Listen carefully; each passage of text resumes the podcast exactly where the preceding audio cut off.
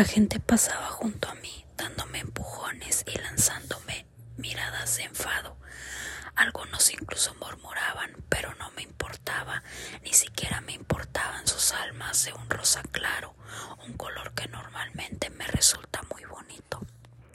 Finalmente me centré en la figura que había detrás del alma, un hombre mayor vestido con un traje de negocios ordinario, con corbata y que aferraba el asa de un maletín con una mano carnosa. No parecía nada de lo que salir huyendo, nada de lo que asustarse, pero yo sabía la verdad. Había pecado a lo grande. Mis piernas se movieron hacia adelante, a pesar de que mi cerebro me gritaba que me detuviera, que me diera la vuelta, incluso que llamara a Zaine. El hecho de oír su voz bastaría para detenerme, evitaría que hiciera lo que cada célula de mi cuerpo exigía que hiciera, lo que resultaba natural para mí. El hombre se giró lentamente, ligeramente, y sus ojos recorrieron mi cara y bajaron por mi cuerpo. Su alma giró con rapidez, volviéndose más roja que negra. Era lo bastante mayor como para ser mi padre, y aquello era asqueroso, muy asqueroso. Me sonrió de tal forma que debería haber hecho que saliera corriendo en la dirección contraria y necesitaba ir en esa dirección porque sin importar lo podrido que estuviera aquel hombre, sin importar cuántas chicas me darían una medalla de oro por cargármelo. Abbott me había creado para reprimir al demonio que tenía dentro. Me había creado para ser una guardiana, para actuar como una guardiana. Pero Abbott no estaba allí. Miré al hombre a los ojos, le sostuve la mirada y noté cómo mis labios se curvaban en una sonrisa. El corazón me latía a toda velocidad y mi piel se estremeció se sonrojó. Quería su alma, la anhelaba tanto que mi piel deseaba desprenderse de mis huesos. La sensación era como la de esperar un beso. Cuando los labios están a punto de unirse, esos segundos de expectación sin aliento, pero a mí nunca me habían besado. Todo lo que tenía era aquello. El alma de ese hombre me llamaba como la canción de una sirena. Me ponía enferma sentirme tan tentada por el mal en su espíritu, pero un alma oscura servía tanto como una pura. Sonrió mientras me observaba y sus nudillos se pusieron blancos al tensarse en el asa del maletín y esa sonrisa me hizo pensar en todas las cosas horribles que podía haber hecho para ganar el vacío que se arremolinaba a su alrededor. Un codo se clavó en la parte baja de mi espalda. Aquella pequeña descarga de dolor no era nada comparado con la exquisita expectación. Tan solo unos pasos más y su alma estaría muy cerca. Ahí mismo sabía que la primera vez que la probaba sentiría el fuego más dulce que pudiera imaginar. Un embragamiento que no tenía ningún equivalente. No duraría demasiado, pero los breves momentos de puro éxtasis permanecían ahí con una potente atracción. Sus labios ni siquiera tendrían que tocar los míos, tan solo un par de centímetros y saborearía su alma, aunque nunca se la quitaría por completo. Quitarle su alma lo mataría y eso sería malvado, pero yo no era. Aquello era malvado. Retrocedí de golpe y rompí el contacto visual. El dolor explotó en mi estómago y salió disparado a través de mis miembros. Apartarme de aquel hombre era como negarle el oxígeno a mis pulmones. La piel me quemaba y sentía la garganta en carne viva mientras me obligaba a poner una pierna delante de la otra.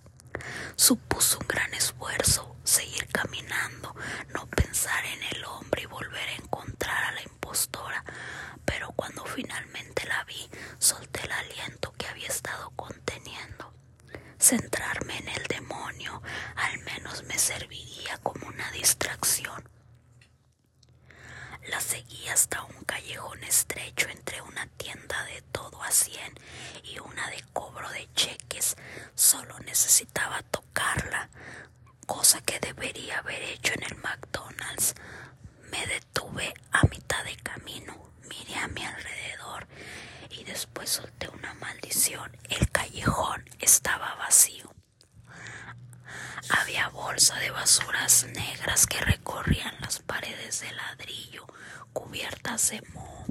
Los contenedores estaban rebosantes de más basura y había criaturas que correteaban sobre la grava. Me estremecí. Mirando las bolsas con cautela, probablemente fueran ratas, pero había otras cosas que se ocultaban entre las sombras, cosas que eran mucho peor que las ratas y endemoniadamente más espeluznantes. Seguí avanzando, examinando el pasaje que se oscurecía, mientras hacía girar distraídamente el collar entre mis dedos. Deseé haber tenido la previsión de guardar una linterna en la mochila del instituto, pero aquello había tenido demasiado sentido. En lugar de eso, aquella mañana había puesto un brillo de labios nuevo y una bolsa de plástico llena de galletas, cosas que iban a servirme de mucho. Una repentina sensación de tranquilidad bajó por mi columna. Solté el anillo y dejé que rebotara en mi camiseta. Algo no iba bien.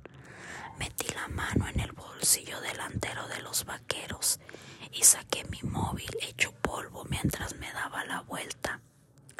La impostora se encontraba un par de metros cuando sonrió. Las arrugas de su rostro le agrietaron la piel.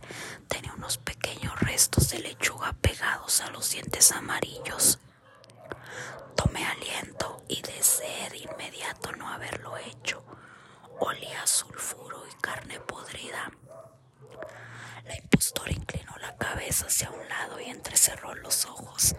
Ningún demonio podía sentirme ya que yo no tenía suficiente sangre demoníaca fluyendo por mis venas como para que la captaran, pero me estaba mirando como si de verdad viera lo que ocultaba en mi interior.